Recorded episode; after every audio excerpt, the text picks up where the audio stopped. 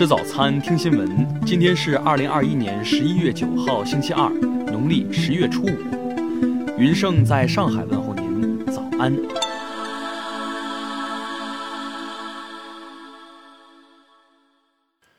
首先来关注头条消息。十一月八号，四川成都高新区环球中心实施临时管控措施，将对区域内人员和环境进行核酸检测筛查。网传视频显示，多名男女手牵手从绿化带离开，疑似逃离封控区。当地派出所民警表示，目前正在调查，还未查到逃离者。据环球中心工作人员称，十月三十一号有疑似病例的轨迹来过环球中心，发现后对环球中心进行了管控和筛查。据了解，成都环球中心是亚洲最大的单体建筑，占地一百七十六万平米，内有近万家企业入驻，近十万人上班。听新闻早餐，知天下大事。下面来关注国内新闻。七号夜间开始，辽宁、黑龙江、内蒙古等多地迎来冻雨、暴雪罕见天气，多地农业大棚、仓房被积雪压塌，当地政府正组织抢险，种植户及农业合作社正在进行生产自救。应急管理部八号消息，目前全国电动自行车保有量已经超过三亿。今年以来，全国已经发生电动自行车火灾一万多起，并造成人员伤亡。国家航天局探月与航天工程中心八号消息，天问一号环绕器成功实施第五次近火制动，准确进入遥感使命轨道，开展火星全球遥感探测。国家卫生健康委八号发布通知，要求各地落实主体责任，制定相关制度。确保托育机构疫情防控无死角，保障婴幼儿健康安全。八号，山东省政府安委会办公室对今年以来全省发生的较大及以上生产安全责任事故追究问责情况进行了通报，依规依纪依法给予一百三十二名公职人员党纪政务处分和组织处理。中国海关总署七号公布数据显示。今年前十个月，中国进出口总额同比增长百分之三十一点九。国家电网八号消息，受寒潮天气影响，北京、天津、山东等多地电力负荷持续攀升，各地供电部门正密切跟踪研判负荷变化趋势，加强巡视检修，保障电力可靠供应。国家发改委消息，十月份以来，我国煤炭产量持续保持增长态势。十月一号至五号，煤炭日均调度产量达到一千一百六十六万吨，价格有望稳步下行。下面来关注国际新闻。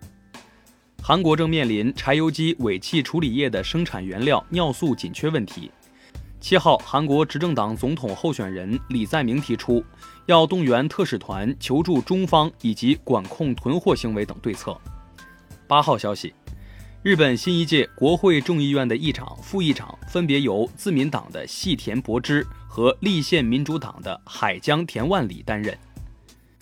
七号，日本当日报告无新增新冠死亡病例，这是自二零二零年八月以来首次。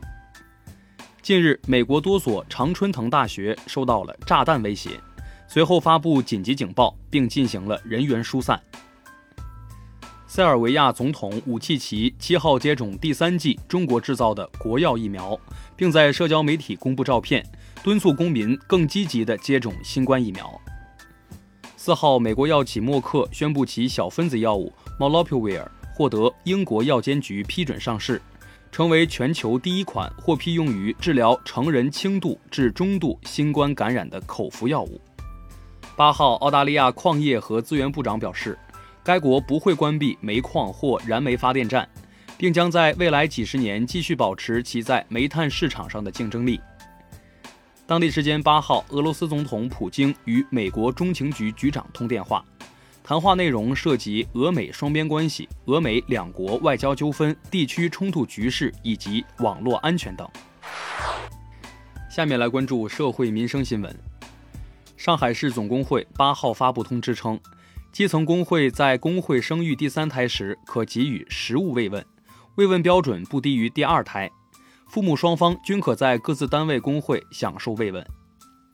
上海一老大爷在楼道堆放杂物，被扔烟头引发火灾后，老大爷反而把物业公司诉至法院，认为物业公司属于管理方，导致自己受伤，索赔二十五万元被法院驳回。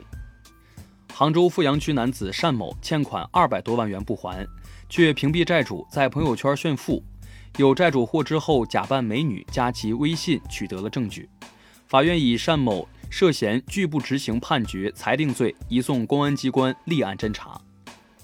六号，江苏南京玄武湖景区又出现一头野猪在湖中畅游，野猪上岸后，沿着水杉林一路狂奔，再次消失在人们视线中。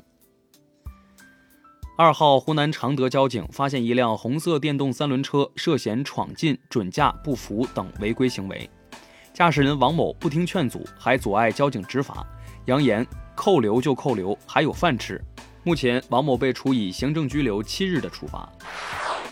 最后来关注文化体育新闻。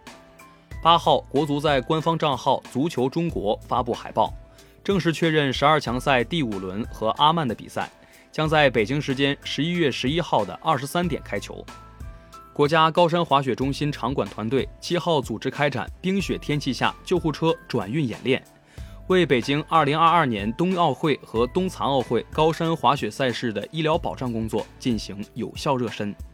八号，二零二一至二零二二赛季 CBA 第十一轮，辽宁对阵山东，郭艾伦表现高效，贡献二十六分五助攻，最终辽宁以一百一十四比九十七战胜山东，取得七连胜。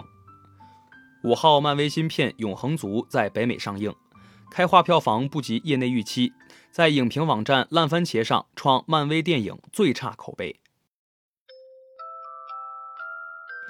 以上就是今天新闻早餐的全部内容，咱们明天不见不散。